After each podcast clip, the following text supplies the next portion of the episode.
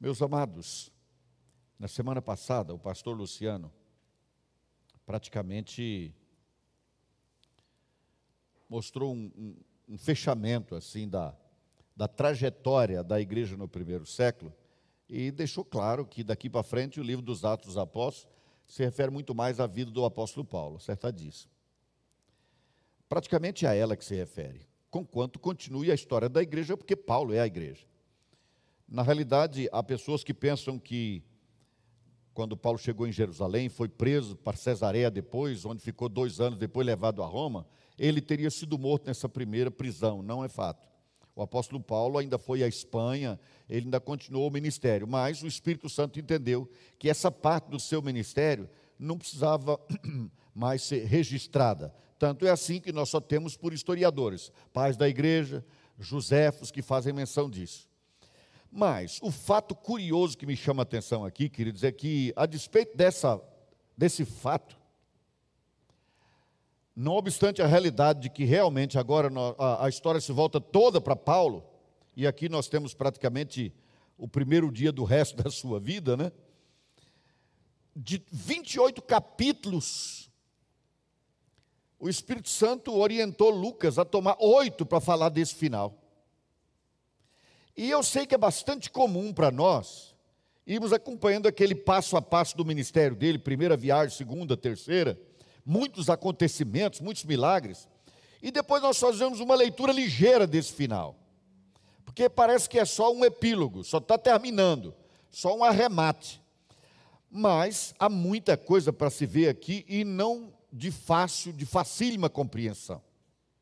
Parece que é só história. E é por isso, por entender que não é tão simples, que eu vou começar lendo, queridos, não em Atos 21, para continuar onde o pastor Luciano começou, mas em Romanos 15. Romanos 15. Com essa leitura de Romanos 15, nós vamos entender um pouquinho, como preâmbulo, o que vai acontecer aqui.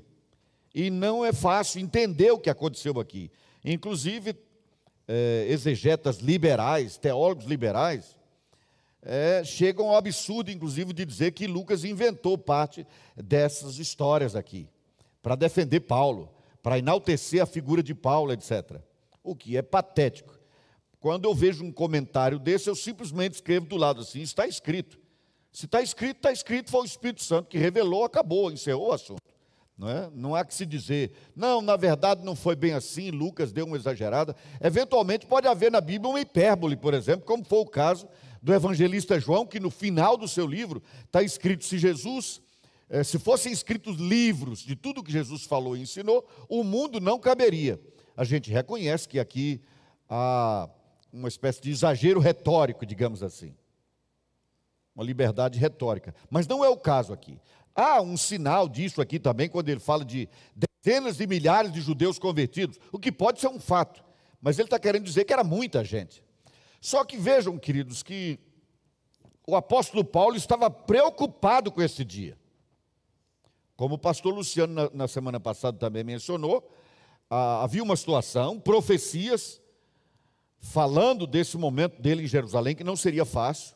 Paulo desejava muito estar lá, era um dia, uma semana especial de Pentecostes, mas o apóstolo estava preocupado, queridos. Tanto que quando ele escreve a carta à, à igreja de Roma, aos romanos, quando ele escreve essa carta, ele pede oração. Ele pediu oração porque estava preocupado.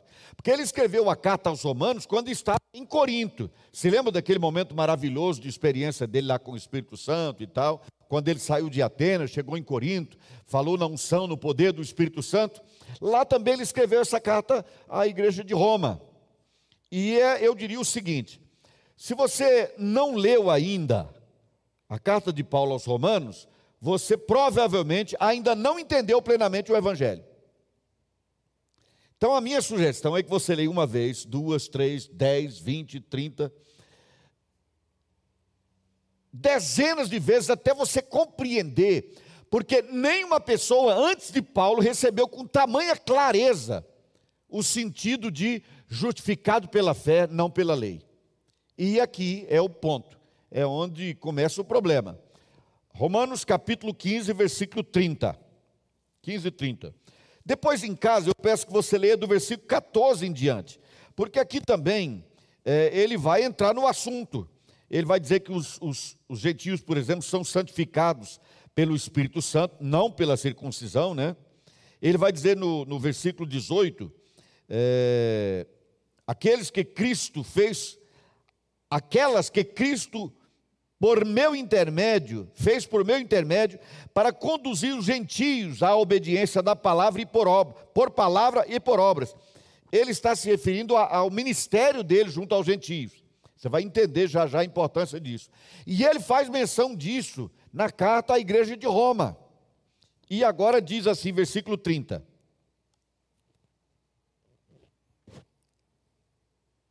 Primeiro versículo 29 que mostra que ele tinha uma esperança de que algo ainda pudesse dar certo.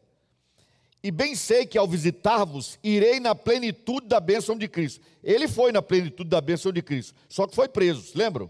Ele chegou em Roma preso. Agora ele diz assim: Rogo-vos, pois, irmãos, por nosso Senhor Jesus Cristo e também pelo amor do Espírito, que lutei juntamente com, comigo nas orações a Deus em meu favor. Ele chama isso de uma luta. Para que eu me veja livre dos rebeldes que vivem na Judéia, e que este meu serviço em Jerusalém seja bem aceito pelos santos. O que, que ele foi fazer em Jerusalém? Se lembra, queridos? Ele foi a Jerusalém levar uma oferta da Macedônia e a Caia, porque havia fome em Jerusalém. Parte da igreja lá estava passando fome. Ele foi levar uma oferta e eles, olha, eu espero que eles aceitem bem isso. A fim de que, ao visitar-vos pela vontade de Deus, falando aos romanos, chegue à vossa presença, veja só, com alegria e possa recrear-me convosco. Veja o que ele não diz, eu quero pregar e eu quero ministrar para vocês. Ele disse, eu quero me recriar, eu quero recriar-me com vocês. Porque ele tinha uma expectativa, queridos, que passando por Jerusalém, por mais que houvesse uma profecia de dificuldades, ele estava orando para que houvesse uma reversão disso que estava previsto, ou que isso passasse e ele tivesse a chance de ir a Roma. O que ele falou lá atrás é que ele iria à Espanha, passaria por Roma. Então que ele chegasse lá num momento de muito deleite, mas ele chegou lá preso.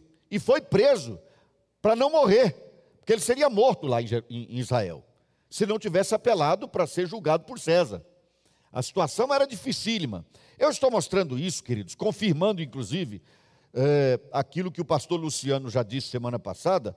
Paulo era um homem como nós, sujeito às mesmas lutas, aos mesmos problemas, e aqui ele estava enfrentando muitos problemas, e ele faz um pedido de oração numa das suas cartas. Algumas pessoas têm dificuldade de pedir oração. Paulo não teve. Jesus também não. Quando Jesus estava em extrema angústia, ele pediu oração. A gente deve fazer isso, querido. A gente deve buscar a ajuda da igreja para interceder por nós. Paulo chama isso de uma luta, uma luta espiritual, um, um embate. Mas ele diz que isso é apresentado na presença de Deus. E por que era uma luta, queridos? Deus estava resistindo a ele eventualmente? Não mas é porque ele estava na igreja do caminho indo adiante e haveria enfrentamento. Haveria, com certeza, enfrentamento. Ele sabia disso. Inclusive, ele ora pedindo que a igreja, ele, ele escreve, aliás, pedindo que a igreja intercedesse por ele para que portas lhe fossem abertas. Pois bem, agora ele chega a Jerusalém. Ele pediu oração, profecias foram dadas dizendo que seria muito difícil, chegou a hora da dificuldade o cumprimento da profecia. Que, aliás, curiosamente, num detalhe, não parece ter sido cumprida literalmente, ou o Espírito Santo não quis trazer isto de novo à tona, que fala que os seus pés seriam amarrados. Não há no texto uma confirmação disso. Mas vejamos o que acontece aqui, capítulo 21 de Atos, versículo 17. Eu vou retomar, conquanto o pastor Luciano tenha feito um, uma geral nesse capítulo. Tendo nós chegado a Jerusalém, os irmãos nos receberam com alegria. Ótimo, é a igreja, como foi dito semana passada a igreja recebendo. No dia seguinte, Paulo foi conosco encontrar-se com Tiago e todos os presbíteros se reuniram. Vejam, amados, que aqui não faz menção de Pedro, nem dos outros apóstolos. Muito provavelmente, muito provavelmente, eles estavam nas suas próprias missões, fazendo os seus trabalhos. E a liderança aqui estava confirmada, indiscutível, de Tiago nesse momento. lembrando que Jesus preparou Tiago para isso. Pedro, Tiago e João passaram por um discipulado estreito com Jesus. Ele, estava, ele tinha 70 para enviar, 12 com quem convivia e três na presença dos quais ele passou pelos momentos mais marcantes do seu ministério, porque os estava preparando para esse momento de liderança da igreja. Então Paulo chegou, naturalmente, fizeram uma reunião, ele foi, é, é, os irmãos levaram Paulo até Tiago, e eles já tinham notícia dele. E os presbíteros também foram, e aqui nós destacamos isso, queridos. A presença do apóstolo e dos presbíteros. Quando nós começamos o ministério 1 a 1, houve uma sugestão que nós eliminássemos essa história de presbítero. E eu disse: Eu não criei presbítero. Quem inventou isso foi Deus. E não somos nós que vamos mudar. E os presbíteros se reuniram, não foi a primeira vez, naturalmente. Agora, versículo 19, vamos lá comigo, querido.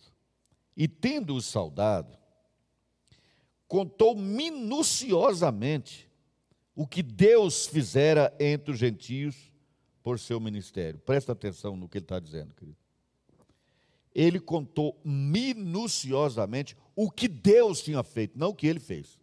Vocês se lembram que a roupa dele chegava na casa de alguém, os demônios fugiam, a doença saía? Mas Paulo acredita o tempo todo tudo isso a Deus. Isso é muito importante, queridos. Ele acredita tudo o tempo todo a Deus. Foi o que Deus fez por intermédio dele. Lá eu li rapidamente para vocês, ele dizendo o que Jesus tinha feito por intermédio do ministério dele. Deus faz, Jesus faz, somos meros instrumentos dele. Ok. E fez entre os gentios. Muito importante entender isso, queridos, porque aqui está o, o fulcro do, do problema. Ouvindo, deram eles glórias, glória a Deus e lhe disseram, glorificaram e disseram a ele: Bem vês, irmão, Quantas dezenas de milhares há entre os judeus que creram e todos são zelosos da lei? Dá a entender que ele estava se referindo a judeus que estavam, estariam em Jerusalém. Era uma festa de Pentecostes, muito provavelmente muita gente de fora tinha corrido para lá, não tinha essa quantidade toda de judeus que vivesse, não tinha nem como em Jerusalém. Mas esse era um tempo de muitas visitações. Aqui em Pernambuco, em Nova Jerusalém, Fazenda Nova, ali próximo a Caruaru, numa cidade com poucos milhares de habitantes, pelo menos quando eu estive lá há dezenas de anos, é, eles recebiam lá mais de 100 mil pessoas durante uma semana. Então, quando os liberais dizem é impossível, não tinha como haver é, dezenas de, de milhares de convertidos. Só no primeiro culto em que Pedro pregou foram 3 mil. Então era bastante possível, sim. Não há dúvida disso. Nós já estamos aí pelo ano 50 e tal. Tá certo, queridos? Em que isso está acontecendo.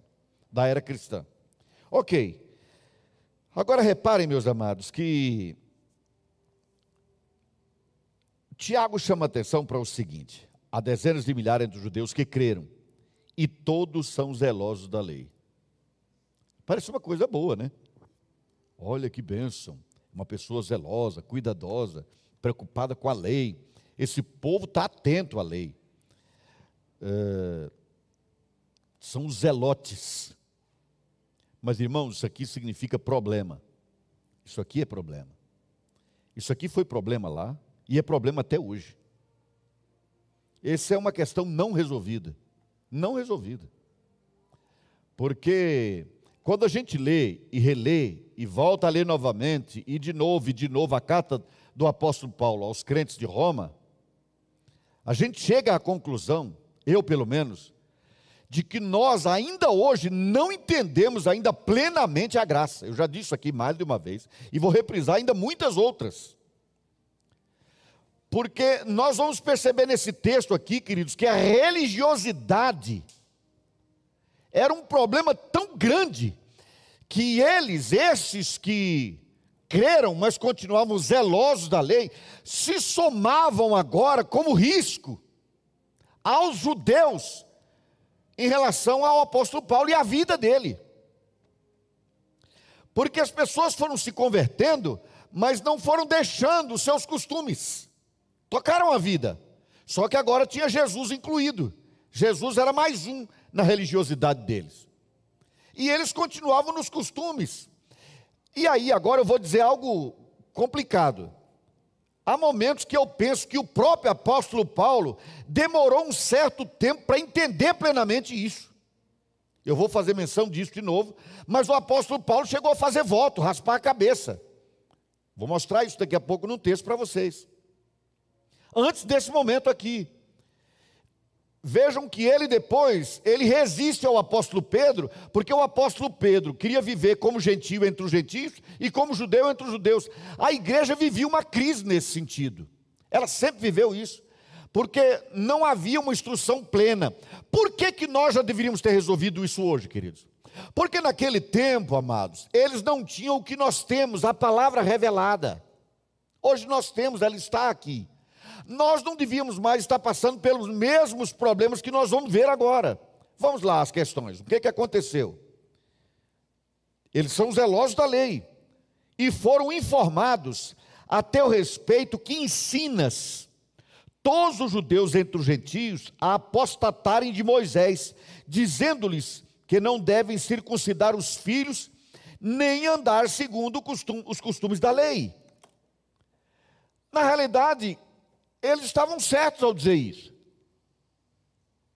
Não é que Paulo tivesse um ministério de ficar de sinagoga em sinagoga perseguindo judeus, dizendo vocês não circuncidem os seus filhos, não façam isso. Mas quando ele pregava, ele ensinava sim isso aqui. É só ler a carta dele a, a, aos Gálatas, e nós vamos perceber isso de uma forma absolutamente clara, queridos. Realmente muito clara. É, eu, eu, Deixa-me ler para vocês aqui, queridos. Eu estou com receio de ficar lendo e tomar muito tempo. Não, vocês leem depois. Vão para Cornélio, acho que é Atos 11. Vocês se lembram que quando Pedro esteve na casa de Cornélio, ele voltou a Jerusalém, ele teve que se explicar? A igreja estava no seu começo. Ele teve que se explicar por causa daqueles da circuncisão, que acreditavam que eles iam continuar nos mesmos costumes. Mas vou relembrar a vocês: quando o apóstolo Paulo escreve a sua carta à igreja de Corinto, era uma igreja com muitos problemas, e é uma carta totalmente amorosa, problemas gravíssimos. Quando ele escreve a sua carta aos Gálatas, ele não menciona nenhum problema daquela ordem de problema que havia em Corinto. No entanto, a carta de Paulo a, a, a, aos Gálatas, ele parece estar nervoso o tempo todo. Ele está no ataque. O tempo todo a linguagem dele parece que ele está numa palavra de dura exortação àquela igreja. Por quê? Por causa dos judaizantes que estavam lá dizendo que os gentios, uma vez convertidos, tinham que se circuncidar, etc. E agora, por que, que eu acredito que o próprio apóstolo Paulo foi devagar entendendo isso? O apóstolo Paulo, no início da sua segunda viagem missionária, resolveu levar Timóteo. E o que ele fez com Timóteo antes de iniciar a viagem? Levou para ser circuncidado.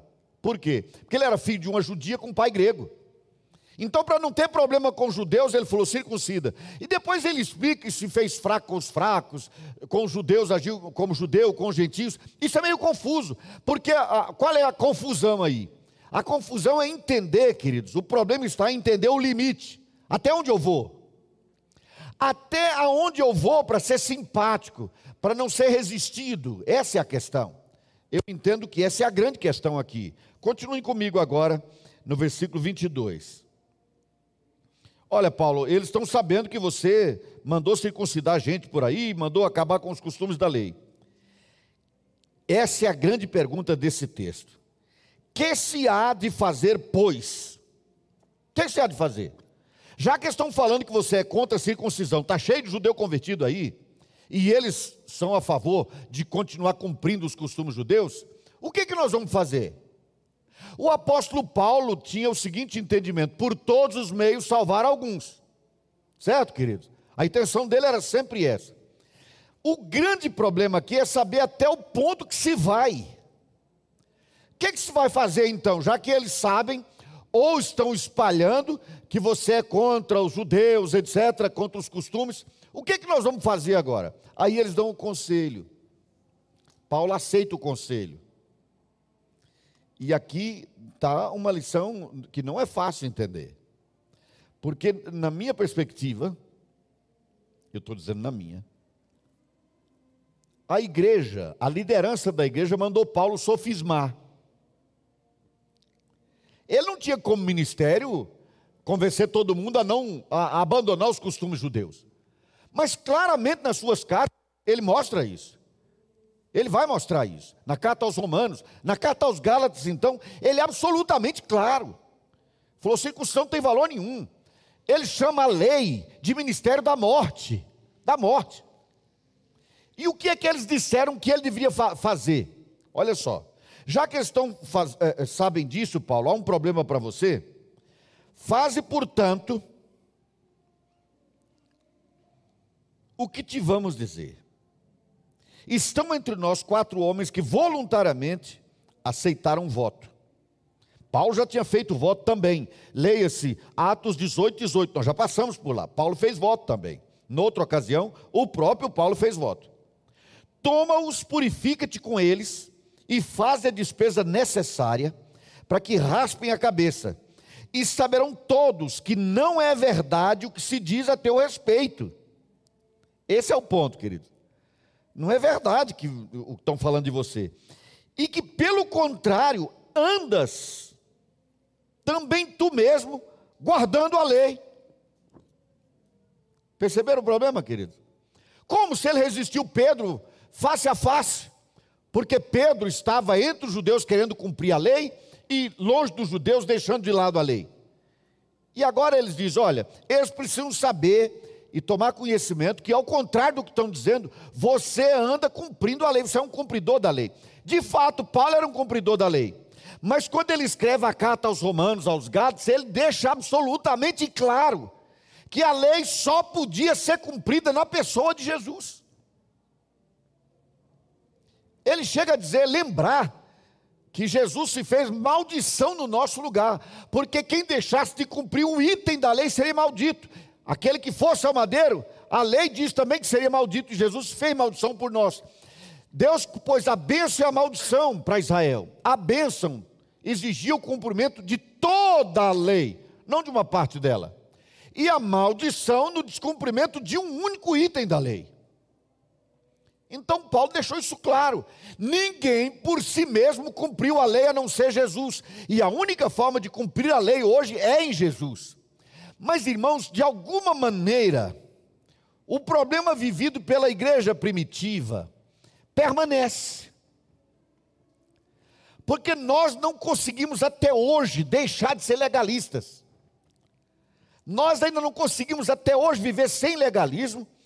E nós não conseguimos até hoje desatrelar religiosidade de vida com Deus,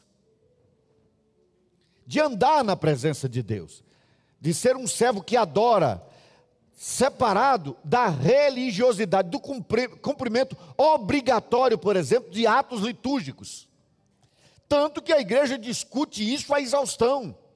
As igrejas se desentendem por isso. Se desentendem por questões como bater palma. Não, não pode bater palma. Bater palma é manifestação corporal no culto, está errado. Outros tomam muito tempo avaliando com toda a sua sapiência os cânticos que cantamos. Tem muitas estrofes, poucas estrofes, e isso gera discussões assim grandes às vezes na internet, nos encontros, nos congressos, e diz essa linguagem não pode ser, é pobre, não edifica como aquele hino, como aquele outro. E aí eu vou ler os salmos que era o inário dos judeus, como eu disse, e lá tem o que? Paulo pedindo que os inimigos deles se desfaçam como lesmos enquanto caminham, enquanto andam. Praticamente ele estava ali expondo ressentimento, raiva, ódio contra os seus inimigos. E isso era cantado por Israel. O que eu estou querendo dizer com isso, queridos? Mais uma vez vou dizer o seguinte, amados. A verdade verdadeira, absoluta, inerrar, inerrante, é a palavra de Deus e Deus. E o próprio Deus. Nós temos que entender e aceitar humildemente o fato, queridos, que nenhum de nós tem a interpretação plena, acertada como a revelação divina. recebemos iluminação do Espírito Santo para entender, mas precisamos compreender que algumas coisas nós não entendemos tão bem. E eu estou dizendo isso para dizer que nós não podemos ser taxativos no que afirmamos, não, não é isso. É para não nos tornarmos juízes uns dos outros, nos julgarmos mutuamente, por convicções pessoais, por aspectos singulares de cada um na sua caminhada com Deus que não ferem necessariamente os fundamentos do Evangelho. Porque o que nos divide geralmente são coisas quase banais. Quase banais. E eu não vou dizer banais, porque assim eu já estaria julgando os que discutem isso. É difícil não julgar, né? Mas eles disseram: olha, você, eles saberão que é verdade o que não é verdade o que estão falando de você, você já guarda a lei. Você vai ler depois, querido. É, eu não vou, não vou ler. Gálatas 3, 10 a 13. E Atos, não, Gálatas 10, pelo menos eu vou ler. Gálatas 3, desculpem. Eu quero ler esse texto para vocês verem. Só para vocês entenderem. Vejam lá. Todos quantos, pois, são das obras da lei, estão debaixo de maldição. Isso o apóstolo Paulo escreveu. Ele não só falava, ele escreveu. Todos quantos, pois, são das obras da lei, estão debaixo de maldição, porque está escrito: Maldito todo aquele que não permanece em todas as coisas escritas no livro da lei, para praticá-las. E é evidente que pela lei ninguém é justificado diante de Deus, porque o justo viverá pela fé. Repriso o que ele escreveu aos Romanos e que está em Abacuque. Ora, a lei não procede de fé, mas aquele que observar os seus preceitos por ela viverá. Ou seja, se alguém for capaz de cumprir tudo, vai viver pela lei.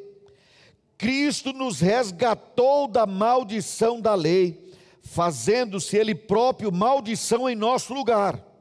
Porque está escrito: Maldito todo aquele que for pendurado em madeiro. Vocês viram só, queridos? que ele claramente diz o que eu afirmei há pouco. Ele escreve isso. Mas aí eles disseram: não, nós vamos, por causa disso, você vai tomar uma providência. É o seguinte, versículo 25. Quanto aos gentios que creram, não, aqui é só um, uma menção. Quanto aos gentios que creram, já lhes transmitimos decisões para que se abstenham das coisas sacrificadas a, a, a ídolos, do sangue, da carne de animais sufocados e das relações sexuais ilícitas. Paulo já sabia disso Provavelmente eh, Tiago e os demais mencionam isso aqui, especialmente para aqueles que estavam acompanhando Paulo levando a oferta a Jerusalém. Agora veja o 26. Então Paulo, tomando aqueles homens no dia seguinte, tendo se purificado com eles, entrou no templo. Olha só, queridos. Os quatro homens estavam entre eles, voluntariamente aceitaram fazer voto. Agora Paulo toma esses quatro homens e, tendo se purificado com eles, entrou no templo, acertando o cumprimento dos dias da purificação, até que se fizesse a oferta em favor de cada um deles. Paulo, na verdade, enfiou a mão no bolso para financiar esse o sacrifício, para mostrar que ele era piedoso e não estava discordando da lei, ia fazer isso no templo. Aí agora vejam só o que acontece, querido. Paulo então aceita a ideia de fazer de conta que ele ainda acreditava que a lei tivesse todos os efeitos necessários e toda a obrigação imposta, como os cristãos judeus convertidos acreditavam. Eu estou, assim, com receio de usar certas palavras, mas a minha impressão aqui, queridos, a minha inferência aqui nesse texto é criou-se um faz de conta. Vamos fazer de conta para eles que você é um judeusaço, um cumpridor da lei. Tanto que você vai para o templo, você vai participar, pagar os sacrifícios. Ele mesmo resolveu fazer voto com eles. Ele tinha essa intenção? Não. Fez porque mandaram fazer. É como alguém que diz assim: vá ao culto, assim você parece bem crente. Senta lá, canta, fala um amém de vez em quando, diz um aleluia. Depois sai e toca a tua vida. Porque ele não estava com essa intenção no coração, ele não pretendia fazer isso. Ele foi orientado a fazer para salvar-se. Foi orientação da liderança, para livrar a pele dele. E aí vem de novo a pergunta, queridos: até que ponto a gente pode ir para isso? O que, que se há de fazer? Foi a pergunta. Até que ponto a gente vai? E aí vem uma questão: deu, deu certo? Não, deu errado. Totalmente errado. Veja o versículo seguinte, o 27. Quando já estavam por findar os sete dias, os judeus vindos da Ásia, tendo visto Paulo no templo, alvoroçaram todo o povo e o agarraram. Não quer dizer que necessariamente isso tenha fe sido feito pelos judeus convertidos, podia ser os outros judeus, gritando: Israelitas, socorro! Agora é um escândalo, eles provocam um escândalo. Este é o homem que por toda parte ensina todos a serem contra. Repare, três itens eles, eles mencionam: contra o povo contra a lei e contra este lugar. Ainda mais, introduziu até gregos no templo e profanou este recinto sagrado. Para eles, o que tinha de sagrado? O povo judeu, a lei e o templo. Essa era a religião deles. E vejam, queridos, o que me impressiona é que os judeus convertidos não conseguiam entender ainda que isso aconteceu com uma sombra do que viria. Não seria essa a realidade do reino. Não seria essa. Eles continuavam voltados para aquele templo, para a lei e para o povo judeu. De novo, eles não tinham entendido. Quando Deus chamou a Abraão, o que, que ele diz? Gênesis 12, 3. Em ti serão benditas todas as famílias da terra. Ele não disse em ti serão benditos todos os teus descendentes, mas todas as famílias. Eles não entenderam isso, nem a igreja entendia isso. É impressionante, irmãos. Por isso eu digo a vocês, amados, que a nossa batalha, o nosso enfrentamento, às vezes nós temos como carne e sangue. Essa pessoa é o nosso problema. Aquele lá é o nosso problema. Aquele cara aqui é o perigo. Aquela mulher é um risco para nós. Meus amados, o risco para nós está aqui dentro. O risco para nós é espiritual. É muito mais do que uma pessoa que se levanta contra ou a favor. O próprio apóstolo Paulo ensina isso. A nossa luta não é contra carne e sangue, é contra forças espirituais do mal. Essas forças espirituais do mal é que nos criam um problema, problemas tão grandes que a própria igreja primitiva não compreendia plenamente o evangelho ainda. E achava que tinha que continuar naqueles costumes judeus, continuar na lei. Mas, gente, era o vocês pensam nas obras, pensem, digo, nas obras maravilhosas do Espírito Santo. Pensem no que Paulo disse quando chegou em Corinto. Ele disse: Eu vim, não quero saber nada de filosofia humana, é no Espírito, é na unção de Deus, é no poder do Espírito Santo. Coisas grandiosas aconteciam, mas o povo ainda não sabia. Sabe por quê, queridos? Aquele povo estava recebendo revelação aqui e acolá por um profeta ou outro. Nós já recebemos a revelação toda. Por isso que hoje nós precisamos entender melhor essa batalha. Porque nós temos toda a revelação, mas insistimos em ser meio legalistas, investir muito ainda na religiosidade, por mais que se fale sobre isso. Então, eles disseram: olha, esse homem é contra o povo, é contra a lei, é contra esse templo. Pois antes tinham visto Trófimo, que era o Éfeso. Aliás, aqui diz: Trófimo, o Efésio em sua companhia na cidade e julgavam que Paulo introduzira no templo. Julgaram, não viram ele lá dentro. Queridos, essa questão do templo para eles era um negócio tão sério que no templo tinha o, o, o átrio, o pátio dos gentios, depois tinha o das mulheres. Estava escrito ali no final da parte dos gentios que se um gentio passasse para o outro lado daquele balaúso, daquele espaço, se ele fosse para o outro lado, ele podia sofrer uma pena de morte e isso era algo tão sério que os romanos concordaram. Não havia uma resistência do Império Romano quanto a isso. Aceitavam que, que fossem mortos aqueles gentios, aqueles não judeus que ultrapassassem esse espaço.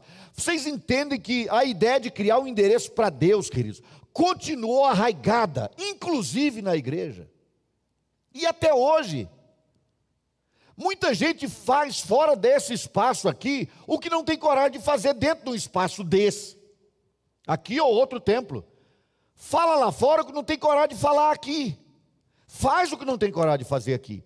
Porque de alguma maneira o nosso coração enganoso insiste na ideia de estabelecer um endereço para Deus, para uma razão simples, para manter controle sobre Ele. Ele está onde deve nos esperar A gente insiste nisso. Por isso, muitos templos é, são idolatrados, basicamente. Não, é? não apenas por questão cultural, mas por questão religiosa. Eu sei de um templo em Goiânia. Você, talvez alguém aqui já viu uma experiência dessa. Eles construíram lá um templo. Foi meu avô, minha avó, meu tetravô, deu a primeira oferta para esse templo. Agora aquilo ali fica um negócio que ninguém pode tocar. Tinha em a maior igreja de uma certa denominação em Goiânia, o templo era muito bonito, mas muito velho. E já caindo os pedaços. Mas ninguém aceitava tocar. Não, não pode. Fulano de tal participou disso. O pastor, muito doido, um amigo nosso, talvez por isso fosse meu amigo, ele, um dia, sábado, à noite, pegou uma vara grande, foi para lá e derrubou o teto. Não tinha laje. Com a vara ele derrubou o forro inteiro, depois passou para as telhas. Quando chegou domingo de manhã para o culto, não tinha teto o templo. Ele disse: Agora eu quero ver você dizer que isso aí foi fulano que deu, não sei quem. Agora é botar tudo para o chão e fazer outro. E fizeram. Tem lá hoje um templo, talvez quatro vezes maior do que aquele. E cheio de gente. Mas esse apego a coisas a, a, ainda permanece na gente de alguma maneira, queridos. O meu jeito de fazer, você já ouviu essa expressão? No meu tempo não era assim. Quando alguém diz isso é porque está ficando velho e que está agarrado ao passado, não consegue olhar para frente, está com, com, com os olhos no retrovisor, olhando para ontem, ontem, ontem. Queridos, a vida é daqui para frente, para frente. E o Senhor vai nos trazer entendimento para aplicação na dinâmica da história, naquilo que está na Sua palavra. Mas a igreja primitiva sofreu muito, porque ela devia avançar império adentro, mas ela continuava com os olhos voltados para ontem. Muita gente ainda estava nessa situação, depois de reconhecer que Jesus era o Messias. Vou caminhar. Pois antes tinham visto Trófimo, etc. Agitou-se toda a cidade, houve uma confusão muito grande. Arrastaram Paulo para fora do templo. Eu vou resumindo aqui as ideias. Imediatamente foram fechadas as portas, não necessariamente todo o pátio do templo, que o Agner conheceu lá, né? Teve que vestir uma saia para entrar e ver, não é? Porque hoje os árabes estão controlando lá, os muçulmanos, e não permite que se entre lá com determinadas roupas. Não que o Agner estivesse muito escandaloso mas escandaloso o suficiente para não ser aceito pelos muçulmanos. Teve que inventar lá uma roupa, né? Acabou entrando de saia, não foi assim? Mais ou menos isso, né? Ainda hoje, queridos, tem dois mil anos de história, e aquilo lá é um negócio sagrado. É como se aquilo ali, Deus, Deus construiu pedra por pedra. Ainda tem crente até hoje que fica, oh, os muçulmanos estão em cima desse lugar. Tem a mesquita de Omar aí, vai ter que derrubar. Embaixo tem o templo de Salomão, tem que levantar. Queridos, honestamente, estou me lixando se o templo vai ser levantado ou não vai ser levantado. Porque lá não é onde eu quero passar a minha eternidade. Eu quero passar na eternidade numa nova Jerusalém, não nessa Jerusalém velha, não na Jerusalém velha. Mas os crentes se levantam muitas vezes contra muçulmanos, inclusive por causa desse templo. Não, eles não podem ficar aqui. Isso aqui é dos judeus. Queridos, Jesus olhou para aquilo e falou: Isso aí vai cair, isso vai. Tudo para o chão. Ele estava falando de si mesmo, mas usou o templo, né? Como é que nós ficamos em tudo isso, queridos? Vamos continuar para a gente entender e fechar a ideia. Então levaram Paulo lá para fora, prenderam tudo, e eles tentaram fazer o que com Paulo de imediato, queridos? Versículo 31 procurando eles matá-lo. Matá-lo. Paulo tinha feito voto, provavelmente raspou a cabeça, pagou o voto dos outros, pagou o sacrifício dos outros. Para quê? Para ser bem-vindo, para não ser resistido. Deu certo? Deu totalmente errado. Pegaram ele dentro do templo. Eles disseram: não, ele fala contra o templo, mas ele está dentro, como é que ele fala contra? Pegaram ele lá dentro, arrastaram para fora para matar. Para matar. Irmãos, para mim, a lição é a seguinte: não se faz concessão. Não se faz concessão quando está em jogo princípios. Paulo, no meu entendimento aqui, por orientação da liderança, fez concessão. para ser legal, para ser agradável, para não ser resistido, para não ter problema. Nem sempre a gente faz isso de forma consciente. Planejada, digo, consciente sim, planejada não. A gente não planeja, eu vou viver mais ou menos o evangelho aqui para ser legal com todo mundo. Não é isso que a gente diz. Apenas a gente esquece-se de vivenciar num, relacionamento íntimo com o Espírito Santo uma santificação permanente que vai transformando a vida da gente transformando a linguagem, o comportamento, a forma de nos relacionarmos com as pessoas. Nós precisamos entender, queridos, que o Evangelho não faz, o Evangelho não faz um ajuste na, na vida como as pessoas vivem. Esse não é o Evangelho. O Evangelho ou transforma ou não é o Evangelho. Não é uma pessoa ajustada, é uma nova criatura em sentido amplo, em sentido amplo. Paulo era uma nova criatura, não há dúvida, mas ele deu uma meia ajustada nas coisas, para dar certo, para não, não sofrer tudo aqui em Jerusalém. É assim que eu vejo que está acontecendo aqui. Irmãos, é assim que eu me vejo às vezes no mundo. É assim que eu me vejo às vezes no mundo. Momentos que eu deveria ser incisivo, eu devia ser mais claro, eu dou uma maneirada, recuo um pouco, me calo não me apresento, para não ter resistência, para não ter enfrentamento. O apóstolo Paulo diz que todos quantos querem viver piedosamente em Cristo serão perseguidos. Uma boa forma de não ser perseguido é viver mais ou menos como um camaleão. De acordo com o ambiente, vai se ajustando. É a ética da situação. E essa, essa ética situacional parece que não desarraiga da igreja. Quando eu digo da igreja, eu estou falando dos discípulos de Jesus de um modo geral, e eu me incluo aí, queridos, porque já me vi muitas vezes, não de forma planejada, mas lá na frente, quando eu olhava para trás, eu disse: eu devia ter me comportado diferente, eu devia ter falado diferente, eu devia ter me apresentado diferente. Por quê? Porque a gente não vigia nisso, irmãos. Nem sempre eu vigio nisso, e às vezes me vejo assim, apanho-me a mim mesmo caindo nisso. E nós temos que tomar cuidado, queridos, porque os princípios do Evangelho, como por exemplo, a justificação pela fé fora da lei, é inarredável, é indiscutível, não pode ser negociado, é inegociável. É inegociável. Quando Paulo escrevia, era inegociável, agora ele aceitou fazer esse joguinho ali do, não, eu estou fazendo voto dentro do templo, está vendo como eu gosto de vocês? Está vendo como eu não falo mal dos judeus? Se deu mal foi preso, tentaram matá-lo, e aí acontece algo inusitado, né? Os patrícios deles querem matá-lo. E o exército opressor, o representante da opressão, que eram os soldados, foram o instrumento de Deus para livrá-lo da morte. Não é interessante isso, queridos? Paulo estava com medo do povo dele. E só não morreu porque os romanos livraram da morte. Foi um instrumento de Deus, foram os romanos. Deus age assim, não é, queridos? é de uma maneira tão inusitada. Porque aí foram.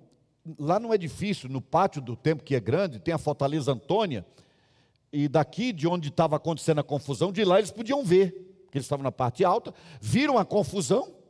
Aqui fala que toda a cidade, naturalmente, aqui é uma hipérbole, não era todo mundo da cidade, mas muita gente foi para lá, virou uma confusão muito grande. Eles tinham lá cerca de mil soldados romanos, e eles vieram para o pátio, quando viram os soldados, pararam de, pararam de bater em Paulo. Eles queriam matá-lo, mas não era matá-lo no enforcamento, num tiro na cabeça, não. Era matando debaixo de surra, como ele mesmo tinha assistido à morte de Estevão um dia. Irmãos, é uma grande loucura, mas o que me chama a atenção e eu quero trazer para vocês é que essa loucura toda é promovida em nome de um zelo por Deus. É em nome de Deus que toda aquela loucura acontecia. Nós temos que tomar todo cuidado, irmãos, porque às vezes, eventualmente, por uma preferência nossa em relação a um certo conceito, por exemplo, a gente acaba usando de quem nós somos e do Evangelho como instrumento de opressão e não de libertação para as pessoas, nos impondo sobre as pessoas, exigindo das pessoas, por exemplo, o que Deus nunca exigiu. O que eu estou dizendo é preciso ser acompanhado com muito cuidado, porque é uma linha fina do que eu estou dizendo, uma linha muito estreita para o liberalismo, para a negação da palavra. Então tomem cuidado. Mas nós temos que também tomar cuidado com isso, queridos. Que em nome da religião, em nome de Jesus, já se fez muita loucura. Quando as pessoas se levantam, em tese, contra a religião, e até contra o evangelho, eles não estão de todo errados, porque eles não olham para o evangelho eles olham para o cristianismo, e o cristianismo já fez barbaridades nesse mundo. Eu já disse uma vez, vou relembrar vocês, podem assistir no filme Cruzadas, acho que o nome do filme é esse, e eu relembro, Saladino, o herói dos, dos, dos judeus, dos egípcios, um herói muçulmano, não matou um em Jerusalém. Quando os cruzados chegaram da Europa lá, em tese para libertar Jerusalém, eles mataram todos. Na história chamam isso de é, três dias sem lei. E aí eles dizem que o sangue chegava ao joelho dos cavalos. Eu estou relembrando isso para você, queridos, porque, irmãos, a história existe para isso, para não repetirmos essas loucuras. Mas isso não vem de uma vez, isso vem devagarinho. E quando é que uma pessoa é envolvida por essa loucura toda? Quando ele não estuda profundamente a palavra, como é que a gente sabia que faltava a palavra para eles? Os dois discípulos de Jesus a caminho de Emaús, Jesus praticamente disse: vocês não ignoram o que está escrito, gente. Está escrito lá a meu respeito, vocês têm isso na mão, leiam. Vocês saberem que sou eu. Vocês têm essa palavra. Quantos querem ler a palavra? Quantos querem estudar a palavra, entender a palavra? Nem sempre é fácil, mas a gente tem que tomar tempo para isso, queridos. Porque senão, talvez não com as consequências daquele tempo de matar ninguém, mas a nossa geração pode repetir esse problema criar, por exemplo, fardos difíceis da igreja levar. Aqui no Brasil, irmãos, graças a Deus isso passou. Mas aqui no Brasil houve tempo em que uma mulher que, que, que desse um, um, corte na ponta dos cabelos ia queimar no fogo do inferno. Eu já vi gente que não pôde mais tomar a ceia na igreja, porque passou, ela era filha do que trabalhava para mim, então sei bem disso. Ela passou um negócio na unha lá, que acho que nem é, é um pré-esmalte, eu acho que deixa a unha brilhando só. Não pôde mais tomar ceia e foi proibido de entregar o dízimo. Curioso, né? Essas doideiras todas já aconteceram, mas tudo em nome da fé, no temor de Deus, em nome de Jesus, com oração. Meus irmãos, a religião é um instrumento maravilhoso, desde que ela seja exercida como a palavra do Senhor ensina. Do contrário, ela vira um fardo na vida de quem a, de quem a tem e na vida dos outros em volta também costumes ridículos criados. Hoje seria um escândalo que se vê comparado a alguns anos. Hoje, quando eu mudei de rumo, por exemplo, na minha vida em termos de denominação, uma das coisas que eu não aceitei e achei uma loucura total foi dizer, por exemplo, que mulher não podia nem orar na igreja, nem orar, quanto mais pregar, nem orar. E essa briga ainda continua. Aqui próximo de nós tem uma igreja que está quase fechando. Por quê? Porque o pastor deixou uma mulher pregar no encontro de mulheres. E a igreja está quase fechada por causa disso. Virou um processo longo. Já foi parar na justi justiça comum. Eu estou sendo muito direto, queridos. Eu estou sendo muito direto e sei que eu estou sendo acompanhado por um público que está fora daqui. Eu sei que estou sendo acompanhado. O que pode dar para um e outro argumentos contra. Eu sei disso. Mas nós temos que chamar a atenção sobre isso, queridos, porque isso não acontece de uma vez, isso vai minando devagarinho, aos poucos. Quando nós começamos a impor uns sobre os outros, ao invés de entendermos que cada um prestará conta de si mesmo a Deus, não quer dizer que agora está livre para cada um fazer o que der na telha, porque para fazer parte de uma comunidade existem normas, e essas normas precisam ser seguidas. Mas essa loucura toda aconteceu com Paulo porque disseram que ele falava mal do templo, do povo judeu e da lei. E Deus usou um opressor para levar Paulo, ele não morreu. Ele finalmente tem a oportunidade de se expressar, e ele falou, né, quando era ele a chance de falar, ele falou. Eu não vou discorrer muito sobre o que ele falou. Ele vai contar praticamente o que aconteceu na conversão dele. Ele vai dar três vezes esse testemunho. Aqui, ele vai dar de novo perante Félix, e ele vai dar esse testemunho depois. Ele continua dando esse testemunho, que está escrito aqui em Atos três vezes, pelo menos. Mas ele, o que ele tenta mostrar, queridos, ele diz: gente, eu era como vocês, é isso que ele está dizendo. Eu tinha esse zelo de Deus sem entendimento. Quando você vê o versículo 28, você vê esse zelo cego aqui, e a gente compara ao que está no versículo 3 do capítulo 22, e ele diz mais ou menos isso: gente, eu tinha esse zelo cego de vocês também. E ele vai mencionar o templo, vai mencionar o povo, o preparo teológico dele, o zelo dele de persegui os do caminho, de prendê-los. Ele menciona que estava lá quando Estevão morreu, ele concordou com isso. Ele diz: Eu era como vocês, mas era loucura. Isso é um zelo sem entendimento. Depois ele escreve e diz: isso, Tem zelo de Deus, mas sem entendimento. E como é que a gente adquire o entendimento para que o nosso zelo não seja louco? A gente adquire entendimento pela palavra de Deus. Não é ouvindo pregador A, B, C ou D. Não é ouvindo autoridade A, B, C ou D, mas estudando a palavra de Deus que faço desde que tinha 15 anos, e eu estou sendo sincero e não retórico. Muita, mas muita coisa ainda não entendo, como esse texto que para mim não é totalmente claro. Porque o Espírito Santo não, não revelou em detalhes o que estava no coração de Paulo. Por isso eu acabo tendo que julgar o que Paulo estava fazendo. E o que os outros fizeram também, o conselho deles. Mas já é um julgamento meu. Que eu estou aproveitando para nos, nos exortarmos no sentido de que nós temos que ter zelo de Deus, mas com conhecimento de causa, com entendimento, com sabedoria, com inteligência. É interessante isso, queridos. Quando Deus prometeu pastores para Israel, Jeremias 3,16, ele diz assim: Dá-vos-ei pastores que vos apacentem com inteligência, com conhecimento. Conhecimento, porque se não tem discernimento, se não, não se debruça para entender, o nosso zelo fica um zelo humano, carnal, sem Deus.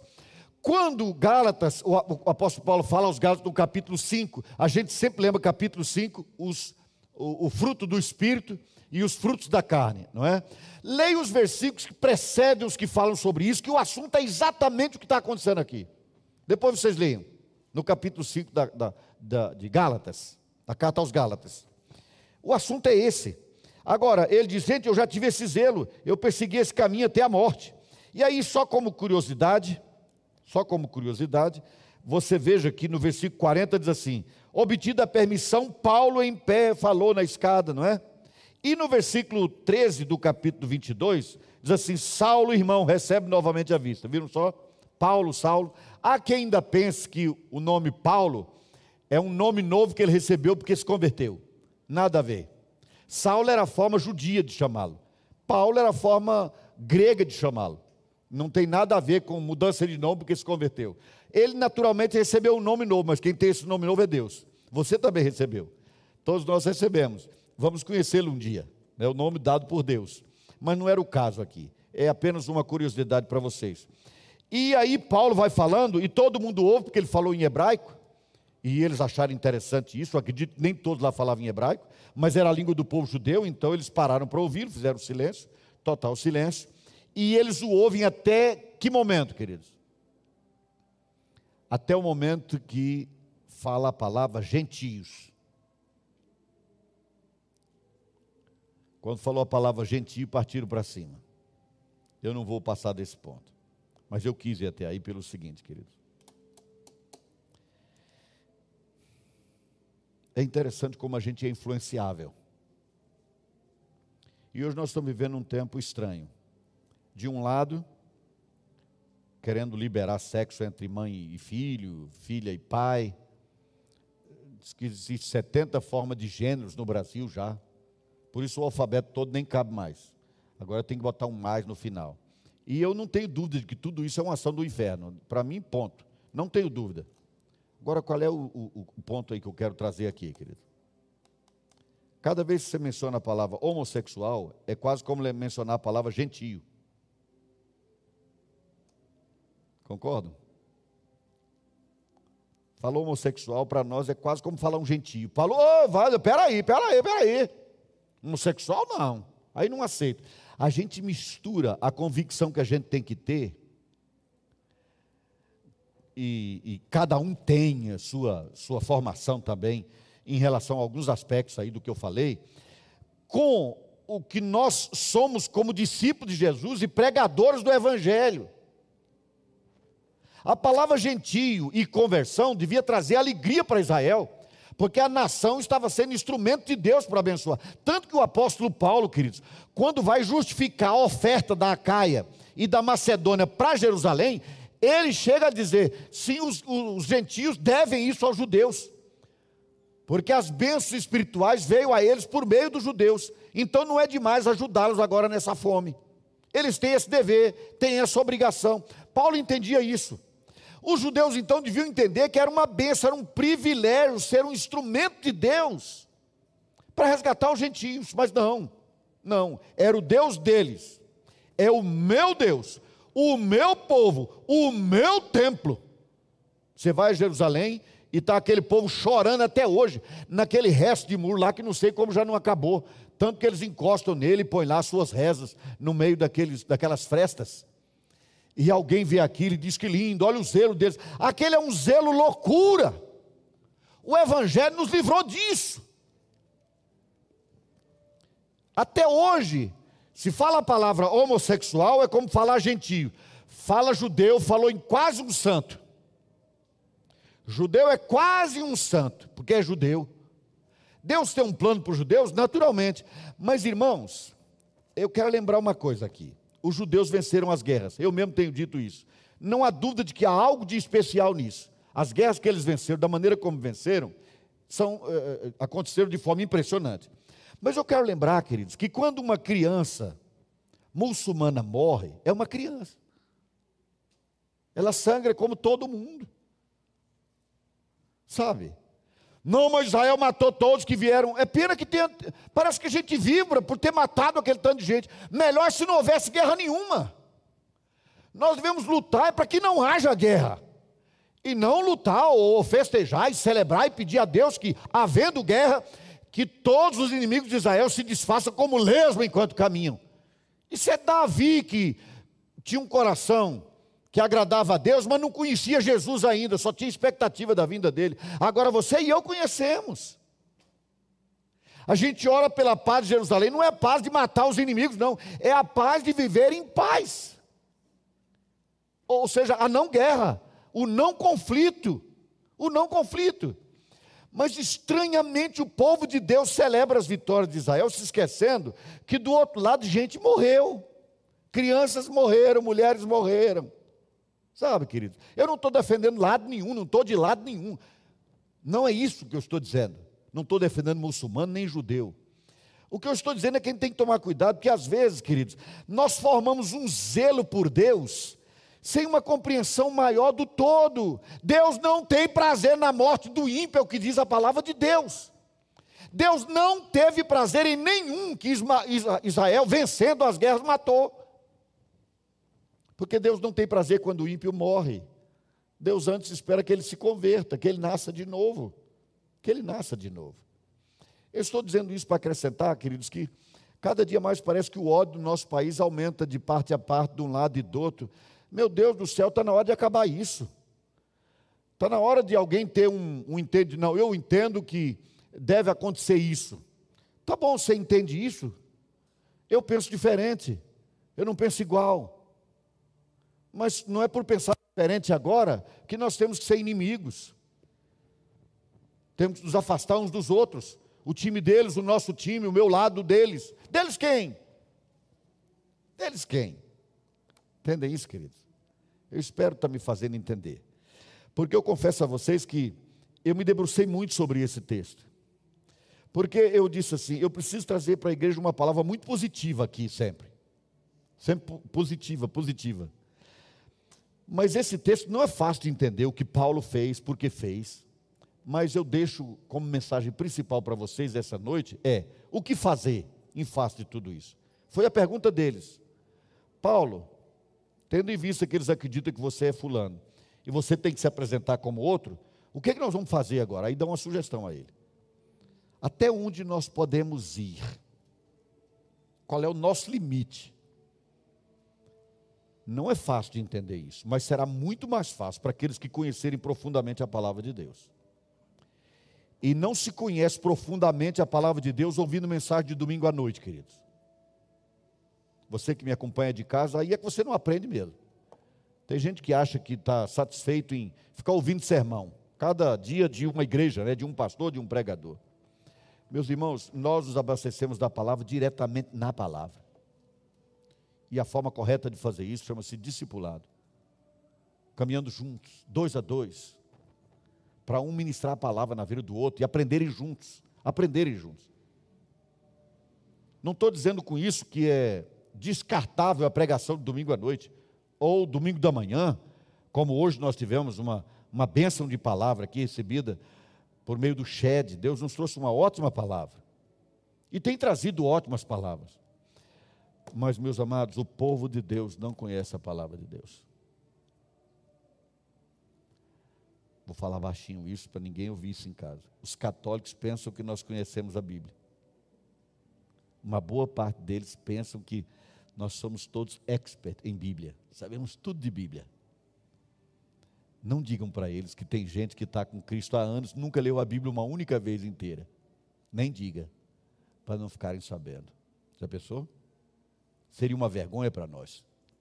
Mas eles não vão ficar sabendo. Agora, o que eu falei, ninguém ouviu em casa. Deus nos ajude, amém, queridos? Deus nos ajude. Nós vamos cantar duas canções. Uma que não foi ensaiada, e outra que foi ensaiada e cantada. Porque nesse final de culto agora, queridos, eu gostaria muito que nós pensássemos que tudo isso, toda essa confusão aconteceu porque a igreja, uma parte boa da igreja, ainda não tinha entendido a graça. E parece que continuamos sem entender muito até hoje. E nós precisamos resistir a isso e mudar isso, sem dúvida alguma. Fica o desafio para vocês todos, lanço esse desafio a vocês. Nessa semana, vê se vocês aceitam esse desafio. Nessa semana, leia a carta do apóstolo Paulo aos Romanos, ao menos uma vez. Uma vez. Tá certo? Ao menos uma vez. Se puder, Romanos e a carta aos Gálatas também para você entender essa confusão em relação à lei. E por que, que eu digo que até hoje nós ainda não entendemos completamente. Fica aí o desafio para você. Carta aos Romanos, são só 16 capítulos. Não faça uma leitura como quem recebeu um jornal está lendo. Palavra por palavra, frase por frase, tente entender. Tente entender tudo que o apóstolo está dizendo. E tente entender nessa perspectiva em relação à graça, justificação pela fé, nos libertarmos da maldição da lei e vivemos hoje sob a graça. Veja isso na, na carta aos Romanos, depois aos Gálatas. Amém?